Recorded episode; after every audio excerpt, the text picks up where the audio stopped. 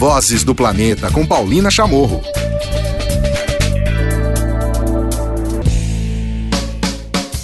Olá, tudo bem? Começando o podcast Vozes do Planeta, o seu espaço para ouvir temas socioambientais e principalmente para ouvir muitas histórias interessantes, entrevistas bacanas. Hoje a gente vai falar de dois temas super positivos. No final, Cláudio Ângelo, no seu Minuto do Clima, vai falar da pedrada dessa semana eh, ambiental, climática e governamental. Mas a gente vai abrir essa, esse programa especial, essa, esse episódio especial, ouvindo uma conversa que eu tive com a Alessandra do Nossa Praça, um movimento criado por cidadãos é, e recuperando áreas que estavam abandonadas. Eu fui lá conhecer, hoje tem horta comunitária, tem um, um parquinho. É, eu fui justamente no dia do, do plantio do Floresta de Bolso com o Ricardo Cardim, então vocês vão conhecer essa história da Alessandra e dos moradores que literalmente pegaram aí a enxada, fizeram vaquinha e transformaram um terreno abandonado numa praça muito bacana, transformando em nossa praça. Vamos ouvir. Eu me encontro agora na Ponte Laguna, no Nossa Praça, e a gente vai conhecer essa história a Alessandra Vieira, uma das idealizadoras, na verdade, uma das pessoas que encamparam mesmo, é, que é uma história uma, de muito bacana de como a gente pode, como cidadão, cidadã, participar do processo, do ordenamento, do zoneamento da cidade, mas sendo uma cidade para todos. Né? Então, vamos, Alessandra, é um prazer te receber aqui hoje no, na verdade, eu estou aqui na tua área, né? Vim aqui uhum. conhecer essa história. Teve um plantio do Floresta de Bolso, mas aí eu já me dei conta que tinha uma, tem uma horta comunitária, um espaço de pet, e eu vim saber que essa é uma história feita por vocês.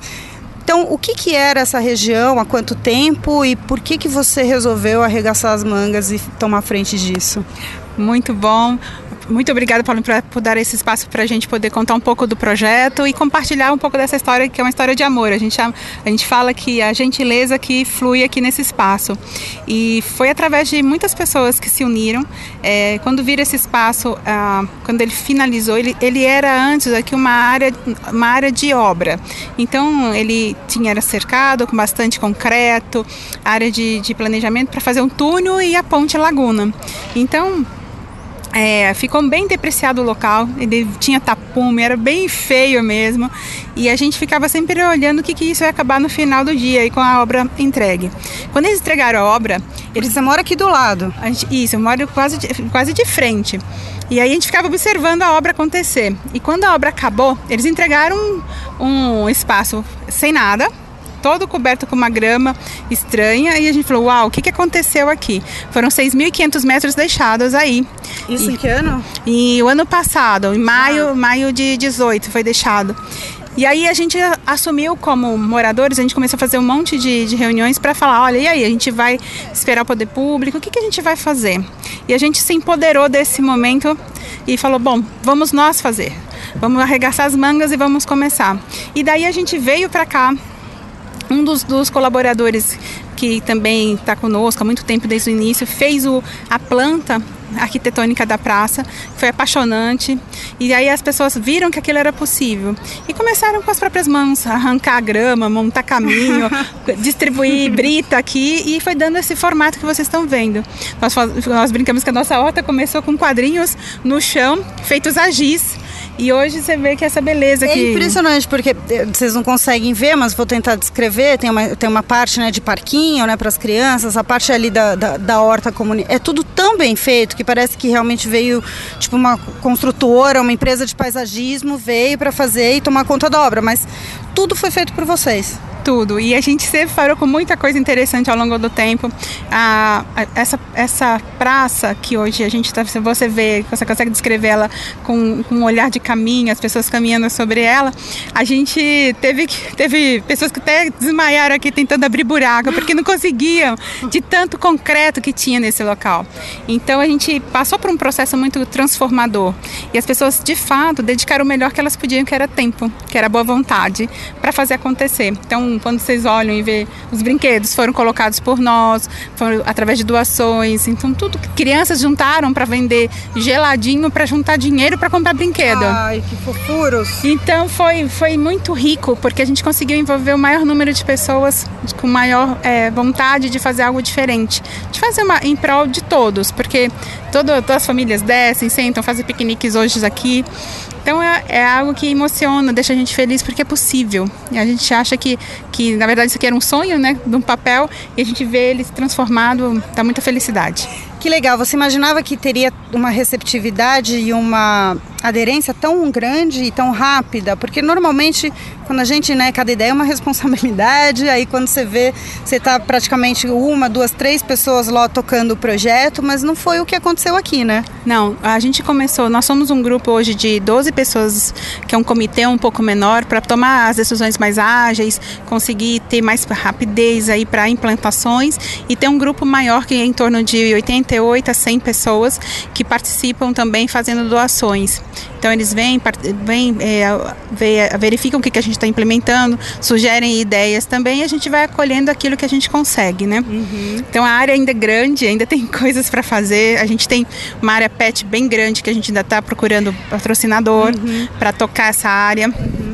Ela já é cercada, foi uma das, uma das coisas que a gente fez logo no início, mas tem áreas ainda para fazer. Por exemplo, uhum. na área pet, depois por trás dela ali, a gente já deixou desenhado uma pista de skate. Uhum. Olha que legal. E que a gente está procurando parceiros para implementar. Uhum. A gente acha que faz todo sentido e vai trazer mais gente para conviver aqui. A estrutura hoje, o Nossa Praça é o que hoje? É um movimento? É um instituto? O que, que se transformou? O Nossa Praça ele começou como um grupo de pessoas que que, que é, se, se juntaram em prol de fazer algo diferente. Hoje, como pessoa jurídica, a gente está caminhando para uma ONG. Até o final do mês, a gente vira uma ONG, de fato, essa praça. E aí a ideia é divulgar o projeto no formato, as diretrizes que ele teve, uhum. para outras áreas, outros bairros que queiram fazer. Uhum. É mostrar que é um case de sucesso que dá para todo mundo fazer numa área pequena ou grande, enfim.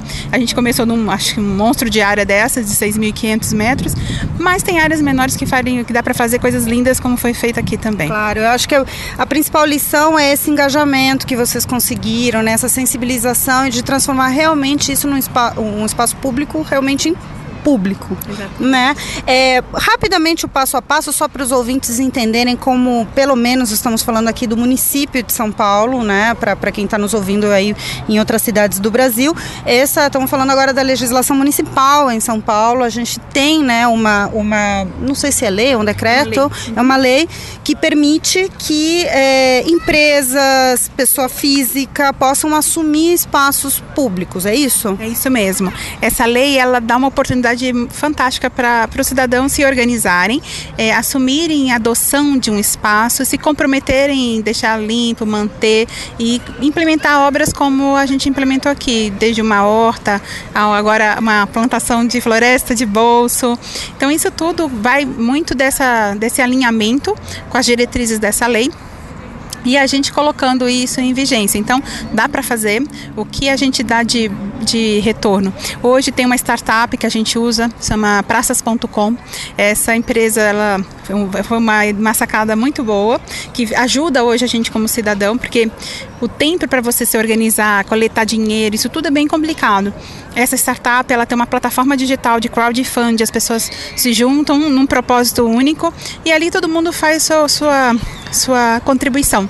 Certo. E gera um caixa que dá para a gente fazer essas obras que a gente vem fazendo ao longo do tempo. Então, super vale a pena e a gente super indica porque é uma coisa que realmente concretiza sonhos. Agora, falando, para a gente encerrar, para falar da ação de hoje, a gente está olhando agora de, de frente para uma, uma floresta que nasceu em quatro quatro horas, né, com umas mudas já um pouco mais altas, o que é importante para o desenvolvimento dela. São 320 mudas de 80 espécies e que daqui a dois anos você vai estar tá brincando aqui com seus filhos e do lado vai ter uma floresta de Mata Atlântica, sei lá, até com as aves típicas da Mata Atlântica voltando. Incrível, né? É, não, e é, é, é uma, uma sensação uma, de prazer, de orgulho de participar de algo que, que é um legado para a vida. Você vai, a gente vai embora e isso vai ficar. E vai ficar para todo mundo, para a cidade, para todo mundo é, viver bem. Então, acho que isso é o, é a maior recompensa que a gente pode ter, de deixar algo tão especial para a cidade, para os outros e para as gerações que vão vir. E é muito rico e é uma felicidade imensa quando a gente consegue colocar um projeto desse em pé. Legal. Os canais, porque vai ter um monte de gente perguntando: ah, eu quero fazer isso na minha cidade, vocês podem me ajudar? Podem dar dicas? Vocês estão disponíveis para isso? Sim, a gente tem o Facebook da nossa praça e também o Instagram da nossa praça, que também estão com o mesmo, o mesmo, a gente deixou tudo igual para ficar mais fácil de achar. E a gente está aí para dar depoimento, para ajudar, para dar uma, um apoio de como isso aconteceu. Acho que a gente torce para que no Brasil tenha outras iniciativas tão, tão boas e tão legais quanto essa. Acho que é uma iniciativa que vale a pena. Ale, foi um, um, imenso prazer. Eu ganhei meu domingo. Hoje é o dia de jornalista. Estou mega feliz de estar participando, porque ultimamente eu sempre gosto de repetir. Eu gosto de gente com menos pretensão e mais ação. E esse hoje é um grande exemplo que eu tiro e espero que inspire muito mais gente. Parabéns, Obrigada. parabéns, parabéns. Obrigada pelo apoio, por ter vindo, por ter participado com a gente aqui, botando a mão na massa, Sim, literalmente. Tem que fazer, né? Jornalismo verdade aqui. Isso é, é sensacional, achei demais. E, e o que você falou é pura verdade. A gente precisa reclamar menos e agir mais em prol do bem. A gente pode fazer muito mais se a gente acreditar que pode. Cada um contribuir um pouco. é isso aí. Obrigada. Obrigada, querida. Agora a gente vai de música, antes de ouvir uma história muito bacana no sul, no extremo sul de São Paulo, a gente vai ouvir Mob Porcelain. Bom, e faz pouco tempo vocês ouviram aqui no Vozes do Planeta uma história muito legal que rola no extremo sul da cidade de São Paulo. A Camila Doreto, a repórter Camila Doreto, foi cobrir isso, é, especificamente na região de Parelheiros, onde tem um pedaço de terra remanescente de Mata Atlântica. É, a gente ouviu um personagem importante de, dessa história que transformou é, aquela região também num trabalho de turismo de base comunitária que está sendo desenvolvido nessa região, chamado Acolhendo em Parelheiros. E além de conhecer de perto essas sete propriedades que fazem parte do roteiro, a atividade também inclui iniciativas de desenvolvimento local, como projetos socioculturais e um empreendimento comunitário de alimentação saudável e de economia solidária. Olha que legal. O Acolhendo em Parelheiros é um projeto de transformação que usa como ferramenta o turismo de base comunitária e foi desenvolvido pelo IBEAC, que é o Instituto Brasileiro de Instituto de Estudos e Apoio Comunitário. Isso feito em parceria com a Associação de Agricultores Acolhida na Colônia de Santa Catarina, a Araribá Turismo e Cultura, o Sesc São Paulo e a Cooperapas, a cooperativa agroecológica dos produtores rurais e de água limpa da região sul de São Paulo. A Camila Doreto, e a gente já colocou, é só procurar ali nas outras edições aqui do Vozes do Planeta, ouviu para contar toda essa história uh, o personagem que deu origem a esse projeto, que é Abel Santos do IBEAC. Hoje a gente vai continuar ouvindo essa reportagem de uma vez só. A Camila também conversou com a presidente da Cooperapas, que é a cooperativa de produção agrícola orgânica, e ela conta aqui para gente sobre o envolvimento dos agricultores da região com o turismo de base comunitária. Vamos ouvir então a Valéria Macorati. Oi, Paulina, eu tô com a Valéria Macorati. Ela é presidente da Cooperapas, que é uma das interlocutoras aí do projeto Acolhendo em Parelheiros, e ela é coordenadora local desse projeto. Valéria, primeiro conta pra gente o que é a Cooperapas. A Cooperapas é uma cooperativa de agricultores é, que trabalham sem veneno, sem agrotóxico. É, a gente pode dizer uma cooperativa orgânica de agricultores aqui da região sul de São Paulo. São quantos agricultores e quais são o que, que é produzido aqui? É, nós somos agora 37 cooperados e nós produzimos hortaliças, frutas, e alguns legumes. Estamos assim, em franca expansão para a gente poder continuar produzindo cada vez mais e melhor. Eu queria saber agora como que começou esse projeto de convidar as pessoas para conhecerem os produtores daqui da região. É, e, e, hoje quantos produtores já estão envolvidos né, nessa, nesse receptivo, nessa conversa aí com quem, com quem compra, quem consome os produtos lá no centro da cidade e que são produzidos aqui, né? É, por enquanto, nós estamos com sete propriedades. Nós estamos fazendo um projeto piloto, primeiro, né, para que a gente possa começar a expandir. E foram convidados numa reunião da cooperativa, o pessoal da, do IBEAC esteve com a gente, convidando os, os, agricultores que teriam essa, essa predisposição, essa vontade de estar recebendo as pessoas. Então, a, a princípio, sete propriedades estão como no projeto. Come, como que começou esse projeto? Então, eles foram até a cooperativa e tinha uma pessoa de Santa Catarina que que trabalhava com um, um, projeto do Acolhida na Colônia, que vem da França. E essa pessoa foi para a França, conheceu e resolveu instalar, em, há 20 anos atrás, o projeto em Santa Catarina. E deu super certo. Os agricultores de lá cons conseguiram ficar na terra, não vender as propriedades. E os filhos, o mais importante, os filhos também decidiram ficar na terra. Então é esse o retorno, né, de você poder deixar as pessoas onde elas nasceram, onde elas cresceram, para elas serem felizes ali. E eles vieram replicar esse trabalho aqui e foram conhecer as propriedades e viram que tinha um grande potencial também de dentro da cidade de São Paulo você trabalhar com um projeto rural de agricultura e de, de turismo de base comunitária. Bom, e o sítio Quinta Estação é um dos 37 produtores que fazem parte da Cooperapas, a cooperativa né, de produção agrícola orgânica, e é também parte do roteiro de turismo de base comunitária do projeto Acolhendo em Parelheiros. A Camila Doreto conversou com Arpad Spalding. Olha só que chique, Spalding, um dos agricultores do sítio Quinta Estação e também um dos responsáveis pelo início dessa articulação local eh, pela produção orgânica. Vamos ouvir o Arpad. Paulina, a gente começou o dia visitando o sítio Quinta Estação. É, foi a nossa primeira parte do roteiro do, de turismo de base comunitária aqui na região de Parelheiros, é, que faz parte do projeto Acolhendo em Parelheiros.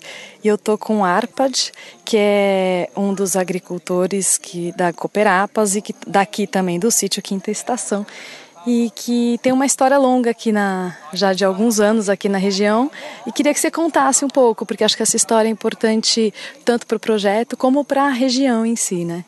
Eu vim aqui na região faz uns 10 anos que eu vim trabalhar num projeto de sensibilização para a agricultura orgânica, de um projeto financiado pela Secretaria do Verde, que queria ajudar os agricultores da região a conhecerem um pouco mais sobre a agricultura orgânica e, quem sabe, virarem agricultores orgânicos. É, quando eu vim para cá conhecer a região, comecei a andar, bater de porta em porta nos sítios, me apresentando para os agricultores, vendo qual que era o trabalho deles, oferecendo é, a, apresentação do que, que seria a agricultura orgânica, eu me encantei pela região. Fiz esse projeto que foi muito legal, que durou um pouco mais de um ano, mas eu nunca mais quis sair daqui. O projeto acabou e eu fui ficando, que eu me envolvi com as pessoas e fomos desenvolvendo, crescendo na agricultura orgânica e até que em 2011 criamos a cooperativa, que é a Cooperapas, que deu uma organização para os agricultores daqui da região para ter um corpo, uma personalidade jurídica de acessar mercado, de cobrar por políticas públicas. E há cinco anos atrás, mais ou menos, eu comprei o sítio e aí, além de trabalhar na região, quis ser parte. Então, parte da cooperativa, parte dos agricultores para me envolver mais profundamente com os problemas daqui e com as soluções. Eu acredito que a agricultura orgânica é a principal forma de você manter essa região do jeito que ela é, né, com uma mata importante, com, gerando renda para as pessoas e promovendo educação, trazendo grupos que vêm aqui visitar, seja grupos de pessoas variadas, de estudantes. Acho que isso é um potencial muito grande da região, ainda muito mal explorado. Hoje, menos de 10% dos agricultores que existem em Parelheiros são orgânicos. Tem, a maior parte dos agricultores ainda é convencional e que uma boa parte deles está com atividade em decadência, com falta de apoio, de assistência, de, de canais diretos de comercialização. Então, a, a, agricultura hoje é uma atividade decadente e a agricultura orgânica é uma atividade ascendente. Então, acho que é importante você desenvolver, envolver mais agricultores, trazer mais pessoas para produzir é, de maneira orgânica, pro, cuidando do meio ambiente e levando esse produto de uma para uma comercialização direta. Que isso é muito importante também. Você ter um acesso, uma, uma, uma ligação direta com o mercado consumidor que está procurando isso e que às vezes o agricultor está aqui, ele não para chegar até o consumidor passa por muitas pessoas e aí ele acaba sendo muito mal remunerado. Então a gente está trabalhando para ligar esses pontinhos né, do agricultor com os consumidores, com os restaurantes, com os mercados, para ter um melhor reconhecimento, uma melhor remuneração para os agricultores. E a gente está acompanhando o começo de um projeto aí que acho que tem muito a crescer, que é importante esse contato do consumidor com quem produz, né? Quando a gente vai no mercado e pega num supermercado e pega um produto na prateleira, a gente nem imagina de onde vem, né? Mas aqui a gente consegue conhecer, né, a, é a pessoa que produziu um produto que eu posso comprar em algum lugar ali da cidade. É, esse, essa proximidade, que benefícios que traz, assim, diante, de repente, das ameaças que uma zona rural pode sofrer com a expansão da cidade, é, com um olhar que está tão distante ainda, né, desse pedaço tão importante para a manutenção da nossa vida, né? É, é muito bom você estar tá dentro de São Paulo, né, essa cidade gigantesca, então, então a gente tem um mercado consumidor muito grande e a gente está produzindo dentro desse mercado. Então, e aí isso possibilita que as pessoas com uma hora, uma hora e meia consigam vir visitar. É, essa visita é muito importante para os dois elos, para o agricultor que se sente reconhecido e valorizado. É muito comum a gente ter a imagem do agricultor como a pessoa que não teve oportunidade, que é um ignorante, que não, não tinha mais nada para fazer pra, a não ser ser agricultor. E, na verdade, e o agricultor precisa ser valorizado, ele tem um conhecimento gigantesco, faz um trabalho que é muito importante. Se não tiver agricultor, ninguém come e, e acaba com, nossa, com tudo, né? Se não tiver comida, a gente não, não é nada. Então, é, é fundamental o trabalho que o agricultor faz de produzir alimento e aí, ao fazer isso, ele está cuidando da terra, cuidando do ambiente, protegendo o seu sítio, o seu entorno. Então, ele faz tem um papel muito importante para a cidade e para a região e ele normalmente fica sozinho, trabalhando sozinho, é, separado do, do resto da cidade, se sentindo um, que não pode ter acesso a isso. E quando as pessoas vêm conhecer e ficam encantadas com os agricultores, é muito importante que você valoriza ele, ele se sente está fazendo um trabalho importante, que é importante ele estar tá lá. Então essa troca é muito positiva. E é bom que quem está na cidade, quando descobre como é feito, o trabalho que dá a ser agricultor, valoriza mais o produto, dá mais respeito e cuidado para o seu alimento. Então isso também muitos é, restaurantes, muitos chefes têm buscado essa relação mais próxima com os agricultores e conseguem ter um cuidado, um carinho maior com o alimento por saber a história dele, como que ele foi feito, por quem ele foi feito, o que, que ele está trazendo de, de história. Então isso é, enriquece todo mundo. Onde eu posso comprar o que você produz aqui? Bom, a gente está em todas as feiras orgânicas, não o sítio, mas a cooperativa, aí leva os produtos do sítio também. Então tem a feira da, do Parque da Água Branca, tem a feira do Parque do Ibirapuera, a feira da José Maria Whittaker, que é uma feira nova que tem eh, agora, municipal, Feira do Center Norte, Feira do Parque Vila Lobos, Feira do Shopping Vila Lobos, e também a gente entrega para o Instituto Chão, para o Instituto Feira Livre, Quitandoca e para muitos restaurantes, o Arturito, Antonieta, Jacarandá, Corrutela, para o Sesc Paulista, Sesc Interlagos, para mais um monte de gente que eu vou esquecer de alguns, mas são todos muito importantes e estamos espalhados pela cidade, não entregamos mais porque ainda não tem produção. Então os agricultores que quiserem entrar na cooperativa, que estiverem produzindo orgânico, tem um mercado ainda muito grande e todo mundo quer comprar daqui. Bom, e só conhecendo de perto para a gente entender a importância e o valor do trabalho desses produtores rurais orgânicos para a manutenção da vida de todos nós. Agora a gente vai ouvir a história de um outro produtor da Cooperapas, o seu Juarez. Ele que se tornou agricultor há seis anos, quando tinha 60 anos de idade e que hoje participa do projeto Acolhendo em Parelheiros. E agora a gente está no segundo sítio que faz parte do roteiro hoje de turismo de base comunitária aqui na região de Parelheiros. São Paulo, e é a chácara Maravilha de Deus, que é do seu Juarez, que tá que você vê, dá para ver no rosto dele a alegria que é que ele tem de mexer com a terra. É muito muito bonito de ver de perto assim. Ele tem um sistema muito especial de plantação. É, então, senhor Juarez, eu queria que o senhor contasse, né? O senhor começou, se tornou agricultor depois dos 60 anos. Como é que o senhor veio parar aqui nessa terra? É, foi um, um sonho já de muitos tempos que eu tinha, né? Que eu não acreditava que São Paulo tivesse isso aqui, né? Terra para plantar, né? Só, só trabalho. E vendo, vendo que tinha o que eu queria, eu comecei a procurar a terra, né? Achei e aí comecei a trabalhar e comecei a procurar parcerias, comecei e hoje estou com isso aqui, esse paraíso que eu nem eu acredito. Nem eu acredito que eu olho assim e digo assim, eu fiz isso aqui tudo. Eu não acredito, mas eu tenho certeza que vem lá de cima ajuda, me ajuda. Ele faz parte da Cooperapas, também da acolhida na colônia, que é esse convite aberto para quem quiser conhecer, que mora, enfim, conhecer como é que se produz aqui na região de São Paulo orgânicos. E ele tem um sistema diferente, ele planta tudo com a mão, ele não usa enxada. Conta como é que você descobriu isso e como que funciona isso? Então, eu, eu, eu sempre falo, é um agricultor que não usa enxada e pouca água, né? Porque como eu falei, esse canteiro aqui passa um mês sem chuva. Claro que precisa um pouco de água, mas se não tiver também, ele segura. É o tipo do canteiro que eu trabalho, o jeito que eu trabalho.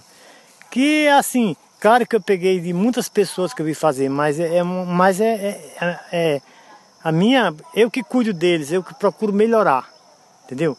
Eu vou lá e vejo, mas eu procuro melhorar mais do que o que está. E tem dado certo. Eu consigo aqui trabalhar com essa, toda a plantação que você está vendo aqui sozinho, que é muita coisa, você viu aí, né? Quase 7 mil metros de coisa plantada. O que, é o que, que o senhor tem aqui? Ah, eu tenho mais de 55 variedades de, de coisas, de folhagem, de legumes. Tenho mais do que isso aí. E é tudo plantado desse jeito, na mão. O, trator entra aqui uma vez na vida e depois é só mão, rastela e roçadeira. A terra acaba ficando fofa e mais úmida porque o senhor cobre o canteiro com matéria orgânica, é isso? É, porque essa cobertura aí faz a terra não ficar dura, né?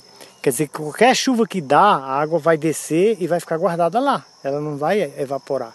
Então ela fica úmida. E aí para mim a faixa terra, eu uso plantar, por exemplo, o quiabo, que ele tem muitas raízes e quando você quando ele morre, ele afrouxa a terra. A mandioca, então, o segredo é usar plantas para afrouxar a terra, né? Plantas de raiz profunda. Esse é que é o segredo. E aí uma a, a, vontade do seu Juarez é tão grande, a alegria de estar aqui, que conta como é que o senhor vem para cá. O senhor vem para cá todo dia?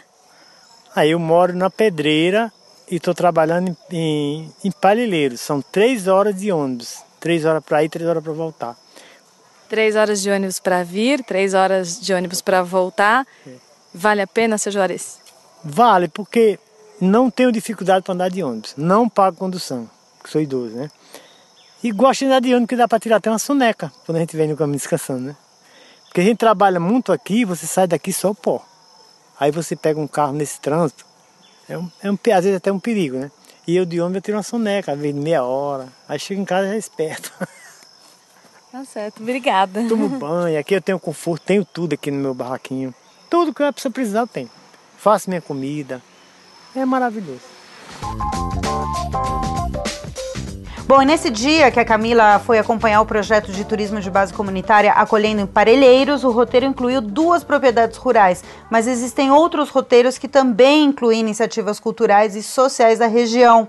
A Camila conversou com a Cláudia Nogueira, do IBEAC, que conta um pouquinho do caminho das pedras, sobre como você pode entrar em contato com o projeto e saber mais informações para viver um dia na zona rural da cidade de São Paulo. Eu estou amando essa história. Vamos lá ouvir a Cláudia. E eu tô com a Cláudia Nogueira agora, que é do IBEAC e que acompanha desde o comecinho esse projeto que foi construído coletivamente. Como é que funciona essa visita, né? As pessoas vêm aqui e o que que acontece?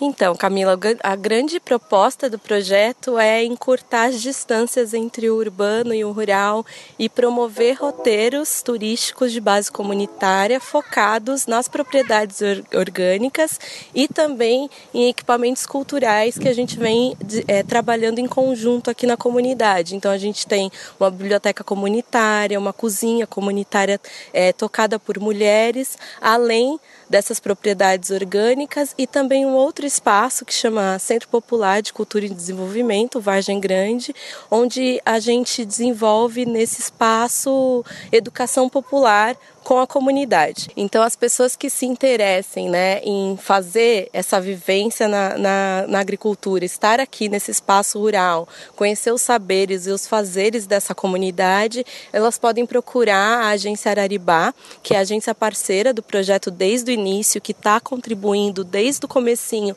nessa construção coletiva. Há muitas mãos que a gente está fazendo esse projeto e trazendo essa metodologia, né, implementando aqui com algumas diferenças mas sempre com essa essência de valorização da agricultura familiar. Ao conhecer quem produz o alimento que a gente consome de um jeito limpo, ou seja, sem envenenar a terra ou o nosso organismo, o olhar muda, né? Já parou para pensar nisso? E cada um que vai viver essa experiência de um jeito único, é cada um uma experiência mesmo. Para saber mais sobre o projeto Acolhendo em Parelheiros, é só acessar o site acolhendosp.com.br e para ir até Parelheiros, no extremo sul de São Paulo, e participar de um dia da iniciativa de turismo de base comunitária, é só entrar em contato com a agência Araribá Turismo no www.araribá.com. Valeu, Camila, ficou excelente essa história. E agora a gente vai para o Minuto do Clima com o Cláudio Ângelo. Aqui na Rádio Vozes, Minuto do Clima, com Cláudio Ângelo.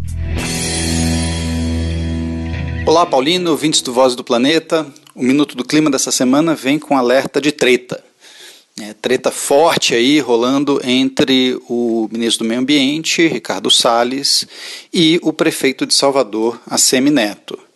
É, nessa semana, né, na, na, verdade na semana passada, o ministro do Meio Ambiente, é, de forma unilateral, né, como ele como costuma ser o estilo dele, e sem consultar ninguém, mandou cancelar a oferta do Brasil para sediar a chamada Climate Week na América Latina, que é um evento internacional é, ligado à Convenção do Clima das Nações Unidas, hum, que tem todo ano em vários lugares, é um evento regional onde os países de cada região do mundo se reúnem para trocar experiências e, é, e promover negócios nessa área de soluções para a mudança do clima.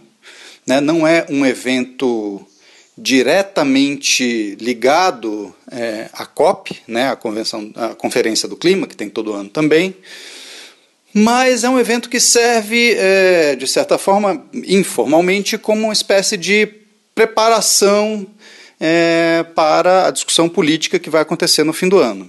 O Brasil já tinha sido escolhido como sede desse evento desde agosto do ano passado.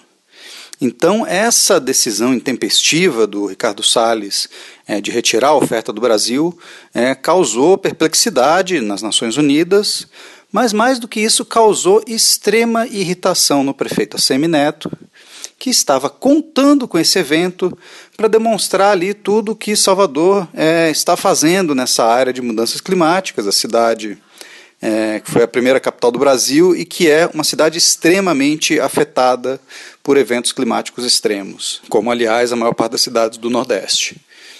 E é, o Assemineto ele já tinha perdido, graças ao governo Bolsonaro, a chance de sediar a COP, né, a COP 25, que é a conferência do clima formal, que acontece todo ano. É, ele tinha oferecido Salvador como sede, mas, vocês lembram, o Jair Bolsonaro, no final do ano passado, retirou, né, mandou o governo Temer retirar a oferta do Brasil de sediar essa reunião, reunião que vai acontecer agora no Chile.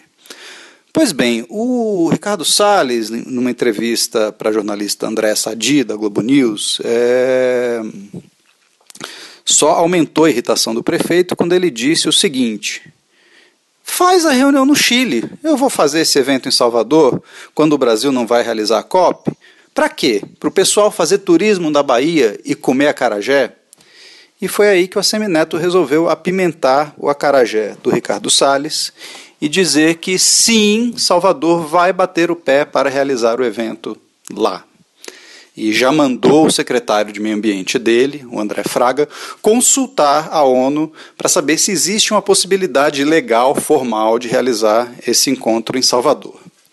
É, o ministro jogou mal porque o Assemineto tem alguns trunfos é, na mão. Ele é presidente do Democratas, que é um partido da base do governo, que tem o presidente da Câmara, Rodrigo Maia, e tem o presidente do Senado, Davi Alcolumbre. Ora, na mão do Rodrigo Maia está a pedra de toque do governo Bolsonaro, que é a reforma da Previdência.